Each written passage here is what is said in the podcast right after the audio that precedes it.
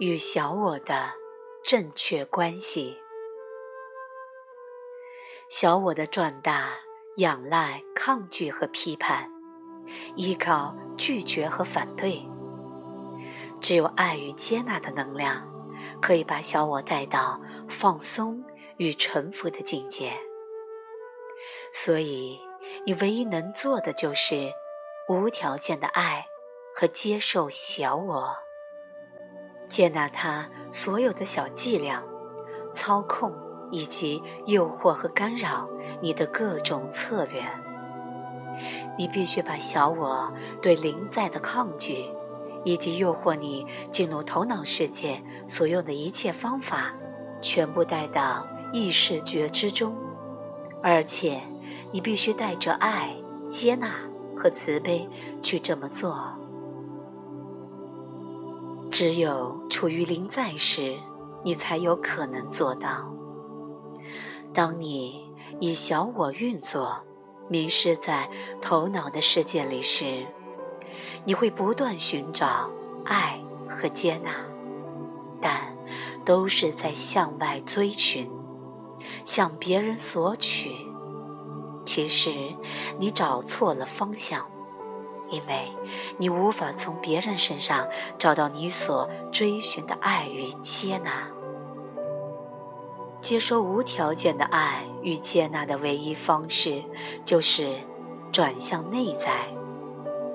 唯一能真正的满足并治疗你的，是小我和觉醒的灵在之间的内在关系。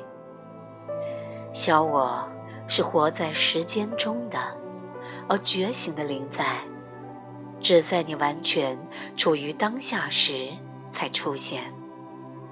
在这内在的关系里，批判看法是完全不存在的。原因很简单，因为在觉醒状态的临在中是没有批判的。作为一个觉醒的人，你有能力把爱、接纳和慈悲的能量带给你的小我。当小我放弃抗拒时，你会发现保持临在变得更加容易多了。某一天。你会迎来生命中的转折点，这时想法完全停止，你的头脑处于寂静的时间延长了。小我是不能觉醒的，你的小我越是尝试开悟，你就会越多的受苦，因为小我企图完成它不可能完成的任务。这几乎是每一个走在心灵修炼道路上的人最常犯的错误。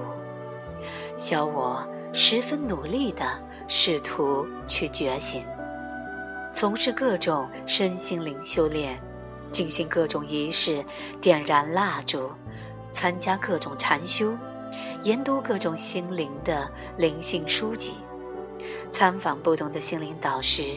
小我如此努力地试图开悟，但他永远不会成功。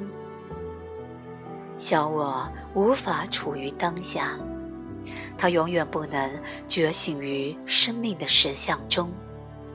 小我的世界是头脑的世界，这个世界是基于过去和对未来的投射，依赖于想法才能存在。小我对觉醒的努力，只会把你带入更远的未来，远离当下时刻。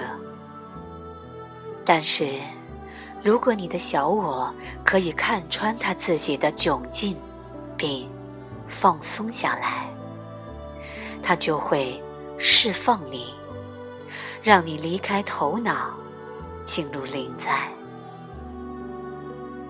小我。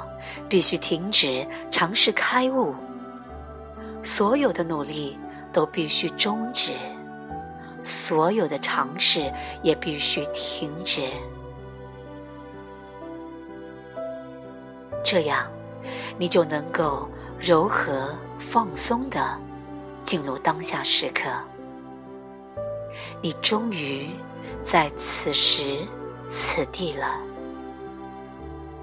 你醒了，至少在那些你完全处于当下的片刻。